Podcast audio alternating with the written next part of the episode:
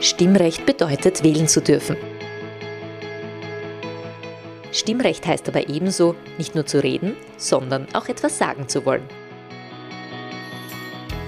Hören Sie rein und hören Sie zu. Interessante Menschen und brisante Themen. Stimmrecht, der Podcast der Steirischen Volkspartei.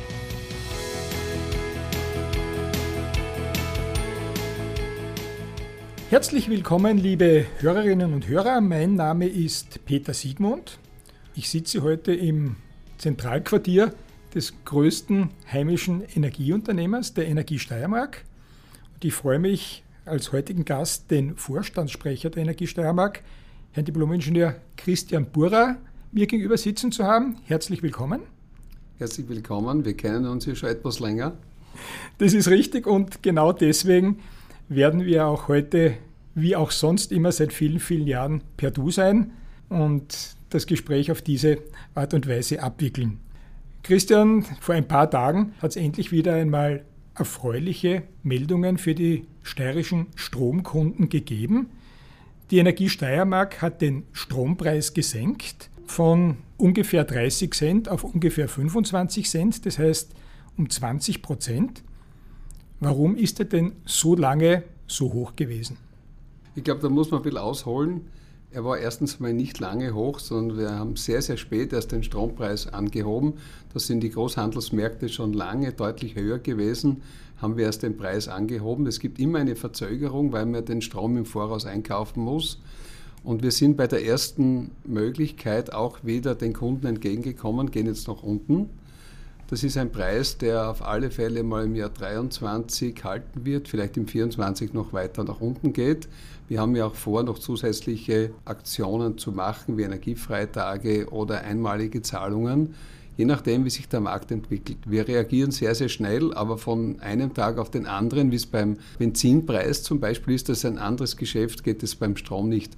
Wir müssen ja auch alle Kunden informieren, alle Kunden anschreiben, die Zustimmung bekommen, die allgemeinen Geschäftsbedingungen müssen es zulassen. Es ist ein sehr komplexer Vorgang. Im Vergleich zu anderen Landesversorgungsunternehmen, wie ist die Energie Steiermark da aufgestellt? Wie war die Preisregulierung erstens einmal in den vergangenen Monaten und zweitens, wie schaut es jetzt aus für die Kunden dieser Unternehmen? Also die Energie Steiermark ist immer im guten Mittelfeld. Wir sind nie die ganz billigsten, aber bei weitem nicht die teuersten. Jetzt haben wir uns, glaube ich, aber schon nach unten entwickelt. Wir sind wenn man die westlichen Bundesländer Vorarlberg und Tirol ausnimmt, haben wir jetzt den günstigsten Strompreis bei allen Landesgesellschaften. Wir sind nicht so weit hinaufgegangen und gehen jetzt sehr, sehr früh hinunter. Man darf nicht vergessen, dass andere Landesversorger erst Anfang des Jahres deutliche Erhöhungen, fast bis auf den doppelten Preis, den wir jetzt anbieten, gemacht haben. Also ich glaube, wir können hier sehr wohl sagen, dass wir auf unsere Bestandskunden schauen und dass wir nicht Gewinne abschöpfen, sondern schauen, ein langfristig gutes Verhältnis zu unseren Kunden aufzubauen.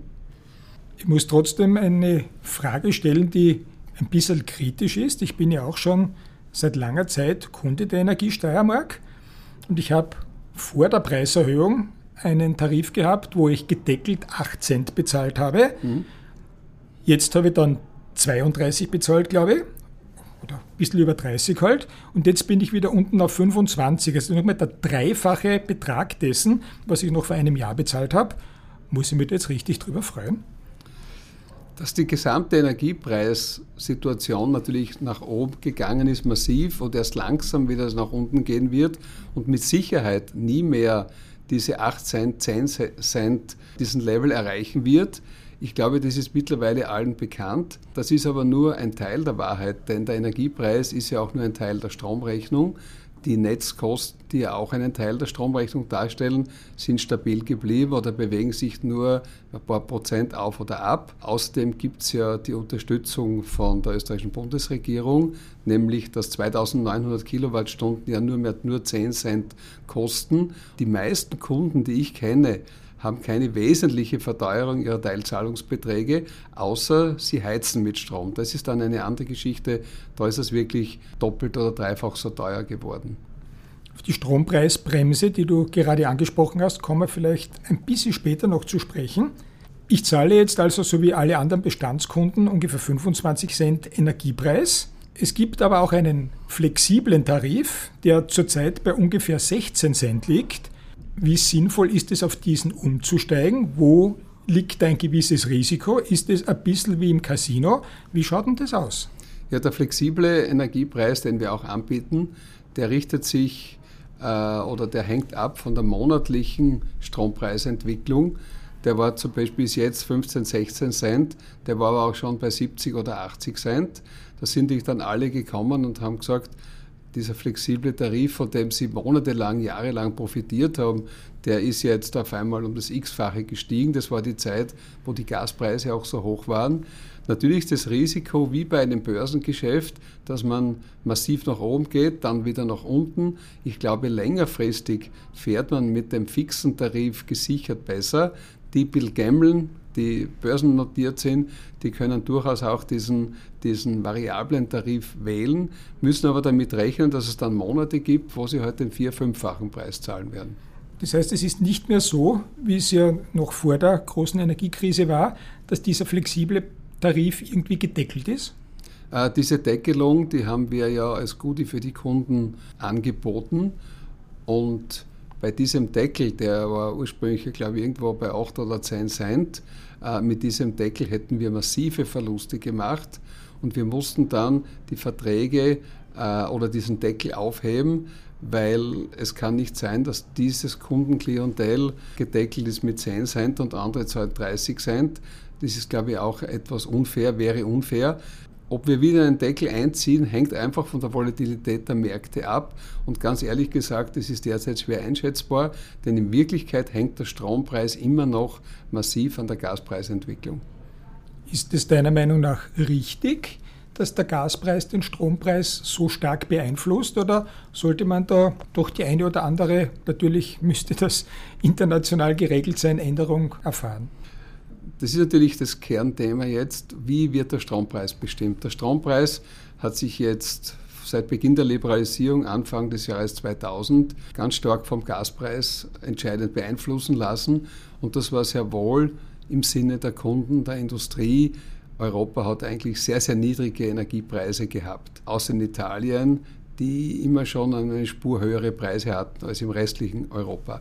Und das ist auch ein Marktmodell in Ausarbeitung, wo der Gaspreis nicht mehr als teuerste Energieeinheit, die gerade noch notwendig ist, den Preis bestimmt. Das ist aber nicht etwas, was von heute auf morgen passieren kann. Alle Börsen, alle Geschäfte werden über diese Preisbildung im Moment abgewickelt. Ich bin überzeugt davon, dass wir hier auf ein Modell kommen, wo Gaskraftwerke, die nur zur Netzstützung dienen, nicht mehr den Strompreis dominieren werden. Und je stärker wir ausbauen die erneuerbare Energie, umso stärker wird auch der Druck sein, hier einen Teil des, der Energiepreisbildung nicht von diesem fossilen Energieträger Gas dominieren zu lassen. Es gibt ja viele Menschen, die es nicht wirklich verstehen, in einem Land wie Österreich vom Gaspreis abhängig zu sein, wenn es jede Menge Wasserkraft gibt, die Gott sei Dank, meiner Meinung nach Gott sei Dank ja auch genützt wird und immer weiter genützt wird, ist es nachvollziehbar, dass die Menschen das A nicht verstehen und B, ist es realistisch daran zu glauben, dass Länder wie Österreich aufgrund dessen, dass die Struktur halt anders ist, äh, davon einmal profitieren werden?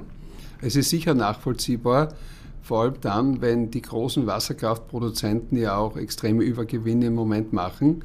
Die werden zwar abgeschöpft und dann in Form von Subventionen wieder an die Industrie, an das Gewerbe, an die Kunden weitergegeben. Stichwort Strompreisbremse. Das Modell, das wir als Branche vorgeschlagen haben, war immer ein anderes, nämlich den Gaspreis oder den Strompreis vom Gaspreis zu entkoppeln und diese Übergewinne gleich zu kappen, dort wo sie entstehen und dann nicht abzuschöpfen. Aber es ist ein bisschen halt im Blute, sage ich, der Politik, zuerst Geld einzunehmen, um es wieder verteilen zu können. Im Moment ist der Gaspreis ja wieder auf einem Level, wo auch der Strompreis äh, wieder nach unten geht, noch lange nicht auf dem Niveau von früher. Es ist unverständlich, das stimmt. Je mehr wir unsere erneuerbare Energie ausbauen, umso weniger wird der Gaspreis dominant sein. Ich rechne aber damit, dass spätestens im Jahr 2024 auch wirklich ein Marktmodell gedreht wird, weil die Europäische Union kein Verständnis für diese hohe Strompreisabhängigkeit im Endeffekt nicht mehr vom Russengas, sondern vom LNG-Gas hat, das ja auch sehr, sehr teuer ist und da wird es Änderungen geben. Aber die Erwartung von heute auf morgen, die kann ich eigentlich nicht unterstützen und da kann ich nichts zusagen. Das Thema Strompreisbremse ist seit Monaten in Österreich ein entscheidendes. Das bedeutet, dass der Kilowattpreis mit 40 Cent gedeckelt ist, beziehungsweise mit 10 Cent gedeckelt ist. Sobald er 40 Cent überschreitet, geht es wieder zulasten des Kunden. Ich glaube, bis Mitte 2024 ist das einmal anberaumt. Du kannst dir vorstellen oder glaubst sogar, dass man das verlängern wird. Erstens, unter welchen Umständen wird man das verlängern? Und zweitens, wie lange kann man sich denn das leisten? Wie lange ist es möglich, das Budget damit zu belasten? Das Kalkül der Regierung ist ja, dass durch das Abschöpfen der Übergewinne derjenigen Unternehmungen, Verbund, DIVA, Kellag, VKW, äh, Salzburger AG, die sehr, sehr viel Wasserkraft in ihrem Portfolio haben, eben diese Förderung, diese Subvention, die Strompreisbremse und auch die Industrie hat ja eine Subvention zu bezahlen. Ich denke, solange der Strompreis über 20 Cent sein wird für die Endkunden und wir werden uns wir reden, Entschuldigung, wir reden vom Energiepreis. Wir reden rein vom Energiepreis. Inklusive ja? Steuer oder exklusive? Exklusive Steuer. Gut. Sobald der Preis hier unter 20 Cent, 17, 18 Cent hinuntergehen wird, das ist so meine persönliche Prognose, dort wird es irgendwie bleiben, zwischen 15 und 20 Cent, ist der Energiepreis, der ist dann doppelt so hoch, wie er früher war. Damit muss man rechnen. Dann wird das Thema der Strompreisbremse glaube ich, auslaufen. Man muss ja auch sagen, dass die Strompreisbremse keine soziale Treffsicherheit hat, denn die kriegt jeder. Auch der sich leisten könnte, bekommt diesen günstigen Tarif von 10 Cent für die ersten 2900 Kilowattstunden. Und wenn ich noch dazu sagen kann, gut situierte Haushalte haben oft weniger Energieverbrauch, weil sie gute Geräte haben, gute Wärmedämmung, hohe Energieeffizienz. Das heißt, sozial abgefedert wird vielleicht noch etwas kommen, aber diese allgemeine Strompreisbremse wird dann wegfallen. Wäre es irgendwie möglich, diese Strompreisunterstützungen treffsicherer, sozial treffsicherer zu machen? Wir können das als Unternehmer nicht, weil wir haben keine Ahnung, eigentlich dürfen es auch nicht haben, wie, wie die soziale Stellung unserer Kunden ist. Wir kennen vom Kunden den Zellpunkt, den Namen und die Adresse im Wesentlichen und den Verbrauch. Mehr dürfen wir auch gar nicht wissen. Wir gehen ja da einen anderen Weg, dass wir die Caritas beauftragen oder es ihnen ermöglichen, durch eine Subvention an die Caritas die Kunden zu unterstützen, die nicht in der Lage sind, ihre Stromrechnung zu zahlen. Die Caritas hat nämlich die Möglichkeit, treffsicher auf sozial ärmere Familien zuzugehen und denen dann direkt ein Geld zukommen zu lassen. Und das ist der Weg, den wir auf alle Fälle weitergehen werden. Jetzt noch eine Frage, die indirekt mit dem Strombezug zu tun hat.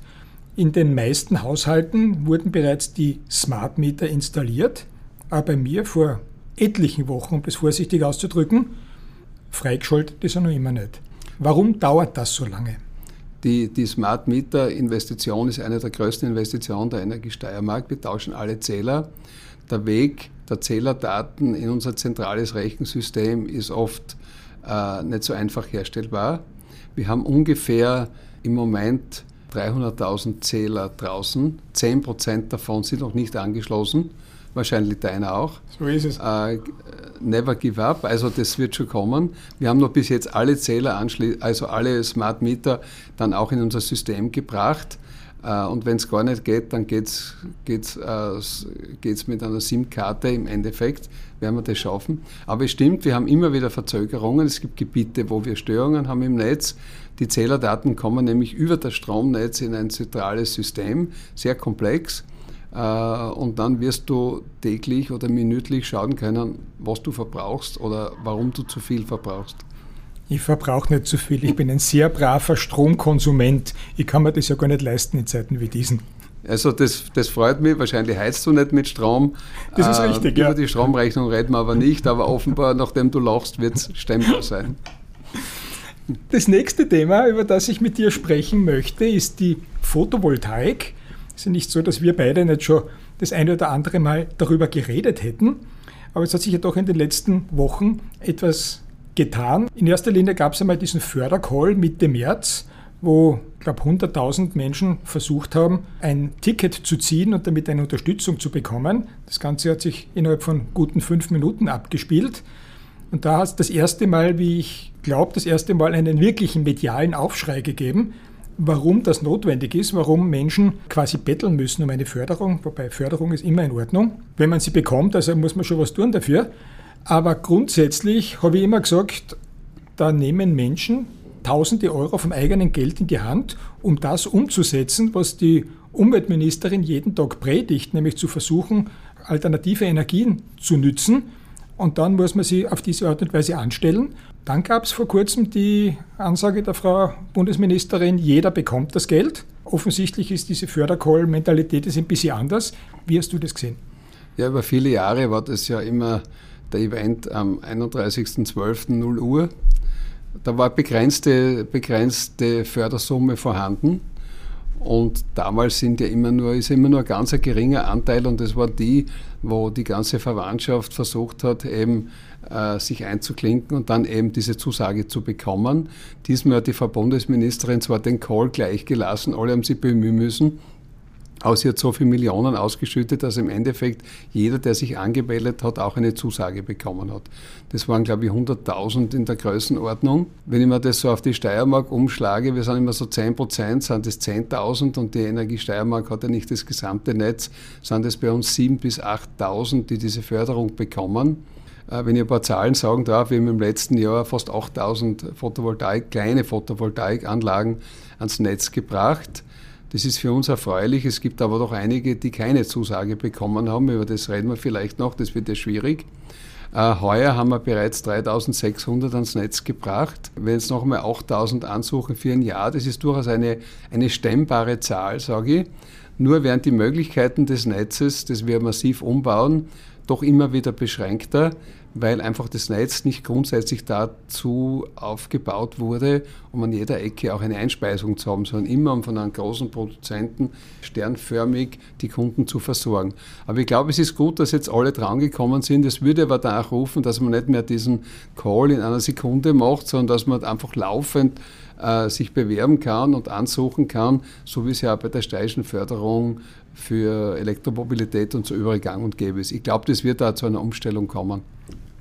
Ich weiß, dass du dafür nicht zuständig warst und bist, aber warum hat man das bisher so gemacht? Warum war das bisher nicht möglich, zu sagen, meldet euch und vom 1. Jänner weg und ab 14. März gibt es halt nichts mehr, aber wer sich bis dahin gemeldet hat, der, der kriegt es. Warum hat man dieses quasi Lotteriespiel überhaupt aufführen müssen? Ja, das frage ich mich auch. Die Mühlen der Bürokratie malen halt so und irgendjemand hat die Idee gehabt, wir müssen sozusagen machen First Come, First Serve. Das hat ja auch zu den Problemen geführt, dass viele, die eine Zusage bekommen haben, noch gar keine Netzzusage gehabt haben, die das dann gar nicht umgesetzt haben. Es ist ja bei weitem nicht so, dass alle, die hier eine Zusage bekommen und dann auch umsetzen und andere, die umsetzen hätten wollen, sind, sind nicht rangekommen. Also eigentlich ein System, das eh niemand versteht. Aber bis man zu der Änderung kommt, haben wir jetzt, glaube ich, schon wieder zehn Jahre, geht läuft schon wieder Wasser die Mur runter. Aber ich verstehe es auch nicht, ehrlich gesagt. Hast du damit gerechnet, dass es diesmal so viele Ansuchen geben wird? Ist das eine Überraschung gewesen oder war das aufgrund dessen, dass natürlich die, die ganze Stromsituation eine Änderung erfahren hat, doch durchaus erwartbar? Äh, man muss ja sagen, die Preisanpassung, die wir gemacht haben, die massiven Erhöhungen, haben natürlich auch zu einem Boost für die Energiewende geführt. Denn wir brauchen 12 Terawattstunden Photovoltaik im Jahr 2030, um die Ziele zu erreichen. Und davon in der Steiermark auch, ich glaube, 1,2 Terawattstunden. Das hätten wir mit dem alten Strompreis nie erreicht, weil das hat niemanden interessiert. Die Photovoltaik ist erst wirtschaftlich geworden durch die hohen Preise. Ich merke jetzt aber schon, dass dadurch, dass die Preise wieder etwas absinken, dass schon der eine oder andere die Lust nach einer echt großen Photovoltaikanlage ein bisschen verliert. Aber trotzdem werden wir in den nächsten zwei, drei Jahren noch Photovoltaikinvestitionen am, am, am Dach sehen in einer großen Anzahl. Dazu gehört aber auch, wenn ich das gleich dazu sagen kann, um diese Ziele für die Photovoltaik insgesamt zu erreichen, österreichweit, werden wir auch die eine oder andere Freifläche brauchen. Die Energie Steiermark hat ja schon drei große Anlagen gebaut, Bernbach, Neudau und in Kleins bei Deutschlandsberg. Das sind herzeigbare große Anlagen mit 10 bis 15 Hektar. Natürlich auch umstritten, aber ohne eine gewisse Anzahl von Freiflächen werden wir die gesamten Photovoltaikziele einfach nicht erreichen. Du hast vorher schon angesprochen, dass es Probleme gibt mit dem Netz, weil das Netz eben seit vielen Jahrzehnten aufgebaut wurde, nicht darauf ausgelegt war, von der anderen Seite Strom eingespeist zu bekommen.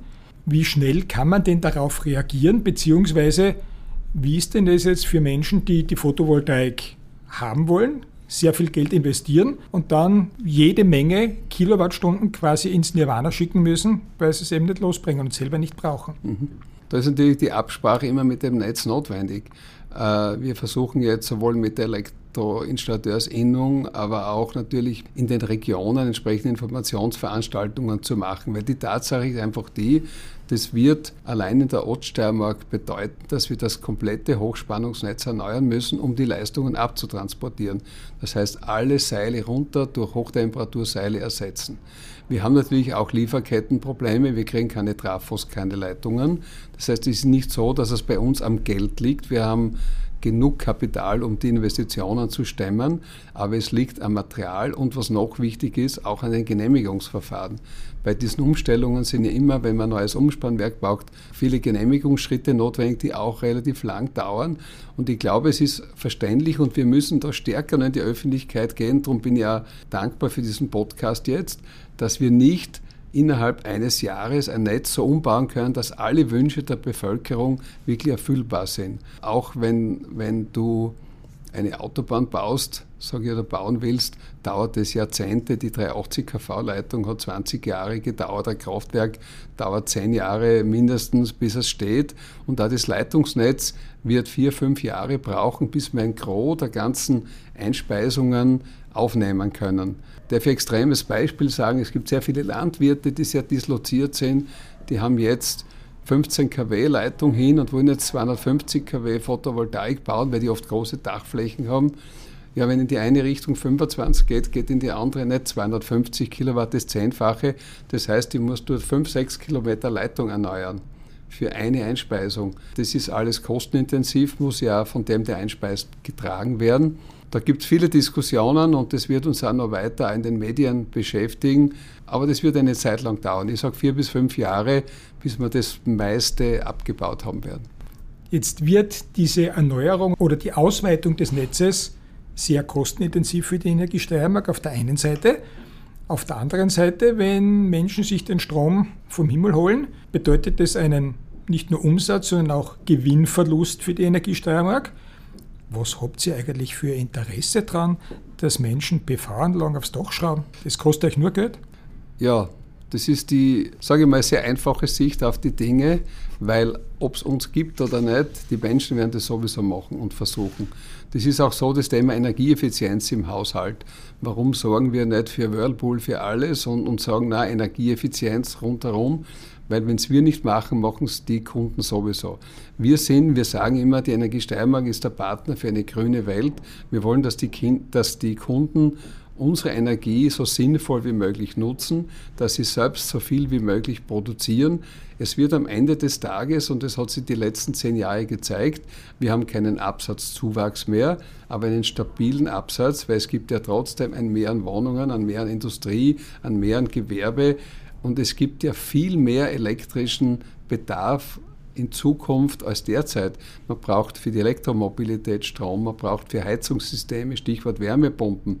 Und der dritte große Punkt darf man nie vergessen, das Thema grüner Wasserstoff wird uns ja massiv beschäftigen. Da brauchst du Unmengen von CO2-freien Strom. Also in Wirklichkeit ist unsere Branche keine, die zum Sterben verurteilt wird, sondern wir sind die Branche, die eigentlich profitiert durch die ganzen Umstellungen und durch die Energiewende. Das dritte Thema, über das ich mit dir sprechen möchte, ist eben die Elektromobilität.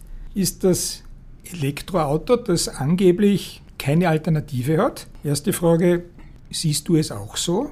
nämlich vor dem Hintergrund, dass ja Strom sparen das Gebot der Stunde, des Tages oder vielleicht sogar unserer Generation ist? Strom sparen ist ein Teil des Mottos, Energiesparen ist das Motto. Und wenn ich Strom spare, weil ich kein Elektroauto fahre und dafür Benzin verbrauche, dann brauche ich eben mehr Energie im Vergleich zu einem Elektroauto, weil eines ist einmal klar, das Elektroauto hat einen der höchsten Wirkungsgrade. Beim Elektroauto hast du wenig Teile, du hast äh, wenig Wärme, die produziert wird. Der Elektromotor äh, hat seine Leistung bei jeder Drehzahl. Der Elektromotor hält eine Million Kilometer ohne Probleme aus. Vielleicht das Auto nicht, aber der Motor würde es halten.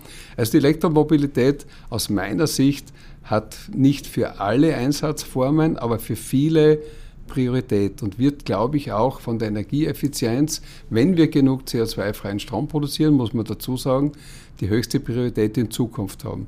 Wenn man in die AVL-List geht, dann sieht man, dass die bereits 60 Prozent ihrer Aufträge im Umfeld der Elektromobilität haben, trotzdem aber auch sich mit E-Fuels, mit der Brennstoffzelle beschäftigen. Das ist auch Elektromobilität, nur wird der Strom äh, mit Wasserstoff hergestellt.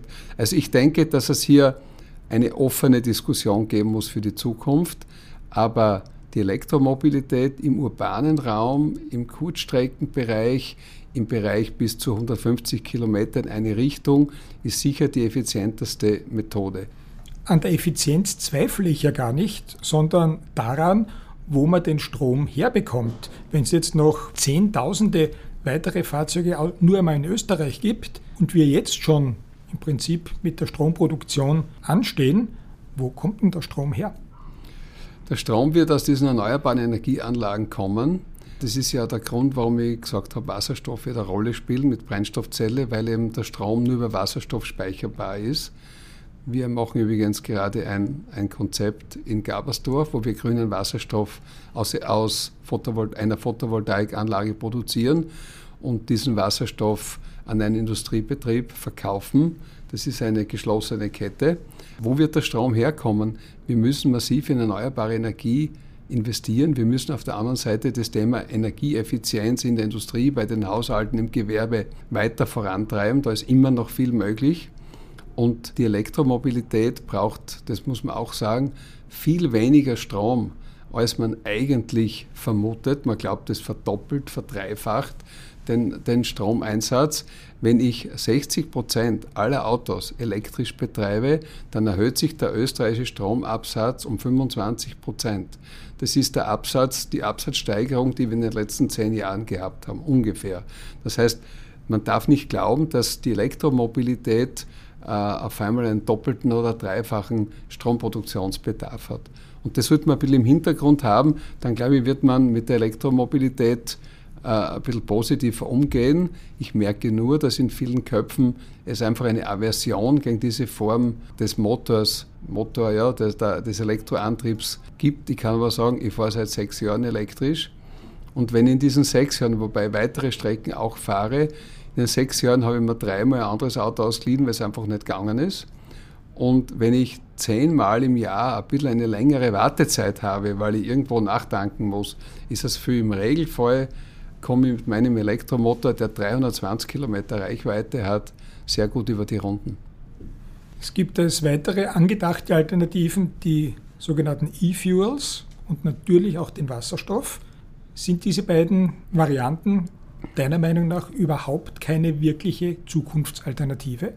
Also ich glaube für den Individualverkehr, und da gibt es ja viele Wortspenden auch dazu, wo gesagt wird, Elektromobilität da braucht man so viel Strom, das gleiche Argument, das du verwendet hast. Sagt aber keiner dazu, dass bei der Produktion von E-Fuels dreimal so viel Strom benötigt wird. Also ist auch die Frage, wo kommt da der Strom her? Ich glaube, und da halte ich mir ein bisschen an den Doyen der Motorenforschung, an den, an den Professor List, der sagt, E-Fuels wirst du brauchen für den Flugverkehr, für den Schiffverkehr, für spezielle Einsätze und um vielleicht ältere Autos oder die noch nicht äh, zu verschrotten sind, nur ein paar ein paar Jahre zu betreiben, bevor man das alles wegschmeißt. Aber auch er sagt, dass die große Masse elektrisch fahren wird. Es gibt zurzeit die große Diskussion über das Jahr 2035, ab dem kein Auto mehr angemeldet werden darf, das mit fossilen Brennstoffen fährt. Der Bundeskanzler hat damit offensichtlich keine große Freude. Wie siehst du das? Grundsätzlich ist das Ganze ja fixiert. Ist es für dich haltbar oder ist es möglich, dass dieses Paket noch einmal aufgeschnürt wird? Also meiner Meinung nach sind diese Pakete, die so weit, die so weit nach vorne blicken, immer aufschnürbar. Denn was haben wir schon für CO2-Reduktionsziele äh, als Ziel vorgegeben bekommen, hat nichts gehalten. Neues Paket, neues Paket, neues Paket. Ich glaube, dass es wesentlich ist, dass aus der Batterieforschung, das ist, glaube ich, der wesentliche Teil fürs Elektroauto, dass hier die Batterien günstiger, schneller ladbar und, und, und auch längere äh, oder mehr Effizienz überhaupt in der ganzen Batterietechnologie kommt, dann wird das Elektroauto ja auch wirtschaftlich günstiger sein als ein Benzinauto, dann, dann, dann kaufen sie die Leute eh nur mehr das günstige Auto. Jetzt ist ja anders. Jetzt geht ja ohne Förderung, würde der Elektroautoabsatz ja deutlich geringer sein. Und die Leute merken erst dann, wenn sie ein Elektroauto haben, dass ja der laufende Betrieb deutlich günstiger ist. Das Tanken elektrisch ist viel günstiger, kostet die Hälfte, als wenn ich Benzin tanke. Und wenn ich dann einen Service machen muss, dann ist nichts außer Filtertausch, weil du brauchst keine Bremsen, du brauchst kein Ölwechsel und nichts, weil eben Elektroauto wartungsärmer ist. Weil du den Preis angesprochen hast, wie sehr, glaubst du, wird sich denn der Preis für Elektroautos an unter Anführungszeichen normale Autos angleichen? Also die Elektroautos waren ja viele Jahre doppelt so teuer. Jetzt gibt es einen Preisunterschied von 20, 25 Prozent. Wenn ich so Golf und ID3 mir anschaue, auch in dem Segment, wo ich fahre, mit dem Jaguar, der in Graz produziert wird, der kostet nur unwesentlich mehr als der F-Pace Jaguar zum Beispiel. Aber wir haben ja unsere eigenen Autos über viele Jahre durchgerechnet. Also mein Auto vorher, der Dieselauto war, hat durch die Servicekosten deutlich mehr gekostet als mein jetziger mein jetziges Elektroauto, das zwar in der Anschaffung mehr kostet, aber dann im Betrieb deutlich günstiger ist. Und trotzdem glaube ich, und das sagen ja die großen Automobilhersteller, auch unter dem Druck von den chinesischen Autos, die jetzt kommen, den koreanischen, die neuen Marken, die deutlich günstiger sind, ich glaube, die Annäherung wird in den nächsten drei, vier Jahren passieren.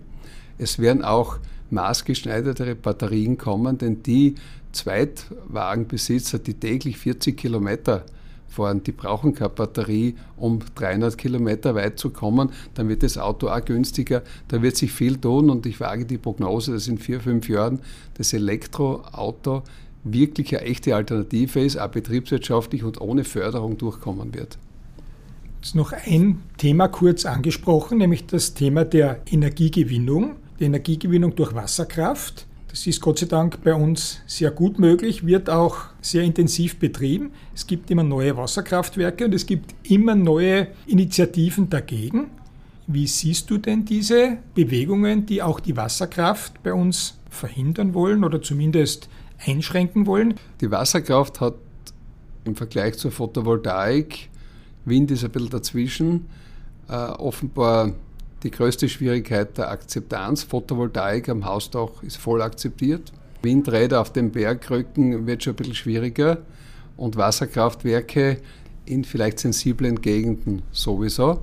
Ich sehe einfach so, wir haben fast 65 Prozent in Österreich aus der Wasserkraft. Es gibt auch ein paar Speicherkraftwerke.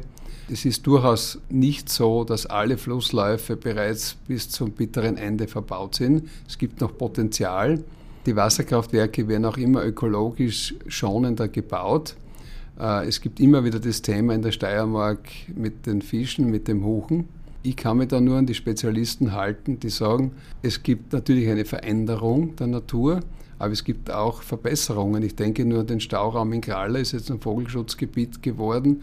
Ich denke an das ganze Thema rund um den Backer Stausee, ist ein Naturschutzgebiet geworden oder Naturschutzgebiet glaube ich nicht, aber geschützt jedenfalls. Das heißt, das ist Natur nicht aus zweiter Hand, sondern aus dritter Hand, denn die meisten Flüsse sind ja eh schon einmal verbaut worden. Ich glaube, es ist ganz schwer mit den Hardlinern, die dagegen sind, wirklich auch zu sprechen. Ich habe das ja im Murkraftwerk Graz hautnah miterlebt, äh, auch die Aktionen dagegen. Aber ich glaube jetzt, dass die Mehrheit der Bevölkerung akzeptiert, dass es schön geworden ist, dass wir uns bemühen, ökologische Rückzugsflächen zu bauen. Äh, wird ein Thema, das uns weiter beschäftigt. Mir wäre halt recht, wenn das Thema Umweltverträglichkeitsprüfung außer Streit gestellt wird, dass da wirklich fair verhandelt wird. Da haben wir in der Steiermark ein bisschen ein Problem, aber wir sagen, die Umweltverträglichkeitsprüfung, wenn die fair durchgeführt wird, die wägt halt ab zwischen den Forderungen des Naturschutzes, der Gewässerökologie und der Energiegewinnung. Und wie würden wir jetzt dastehen, wenn wir keine Wasserkraftwerke hätten? Dann hätten wir nur fossilen Strom oder Atomstrom. Und ich glaube, diese Alternative möchte sich ja keiner vorstellen. Wenn du jetzt daran denkst, dass es in nächster Zeit, in den nächsten Jahrzehnten, logischerweise noch viele Möglichkeiten geben muss, um Energie zu gewinnen und das natürlich auf Nachhaltigkeit beruhen sollte, kannst du irgendwie einschätzen, wie viel Prozent Wasserkraft, wie viel Prozent Windkraft, wie viel Prozent Solarenergie oder was auch immer da in Frage kommen wird, wenn man da jetzt 100 Prozent an Neuinstallationen herannimmt? Also von den neuen Stationen, das ist ja der Plan der Bundesregierung, ist es ungefähr ausgewogen. Ich sage mal ein Drittel Wasser, ich sage ganz grob, Drittel Wasserkraft, Drittel Photovoltaik, Drittel Wind.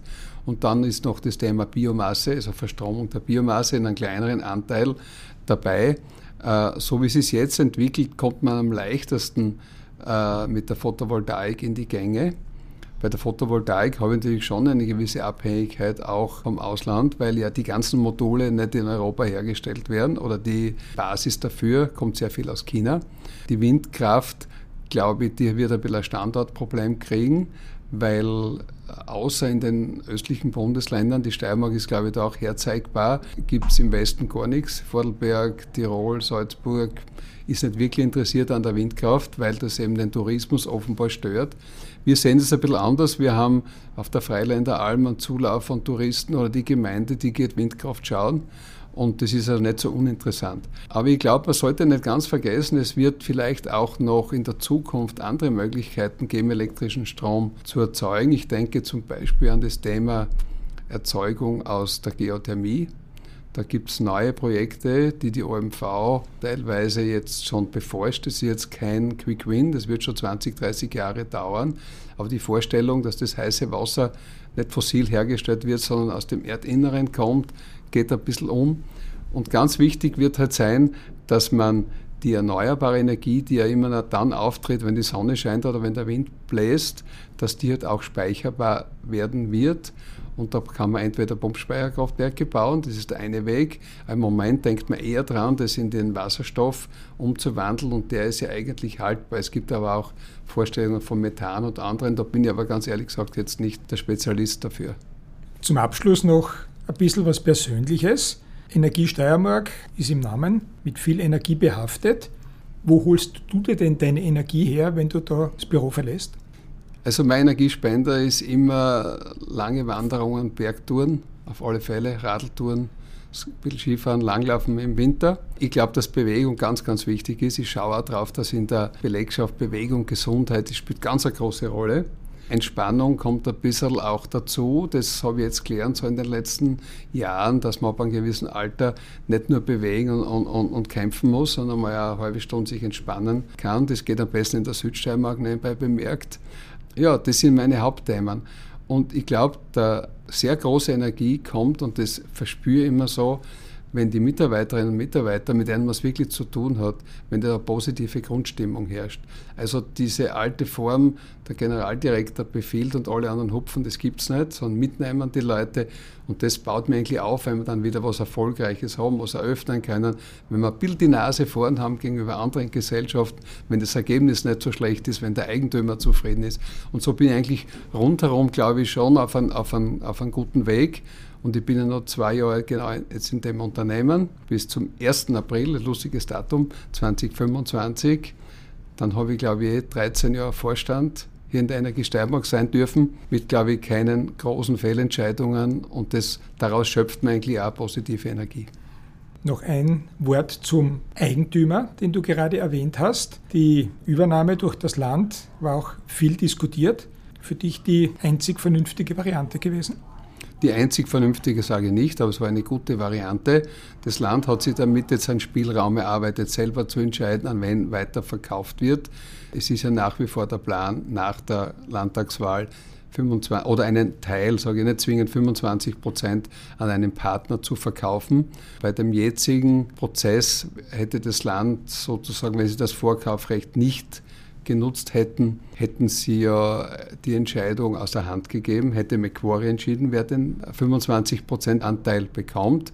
Also ich bin rundherum zufrieden, vor allem auch, weil die politischen Entscheidungsträger uns versichert haben, dass wir das Unternehmen weiter so führen werden können, wie wir es bis jetzt geführt haben.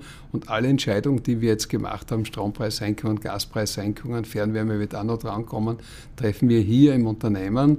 Und wir sind keine Auftragtäter des Landes Steiermark, sondern wir sind eigenständige Unternehmer, so wie es einfach das Aktiengesetz auch vorschreibt. Und wenn es so bleibt, dann haben wir ein sehr gutes Gefühl damit.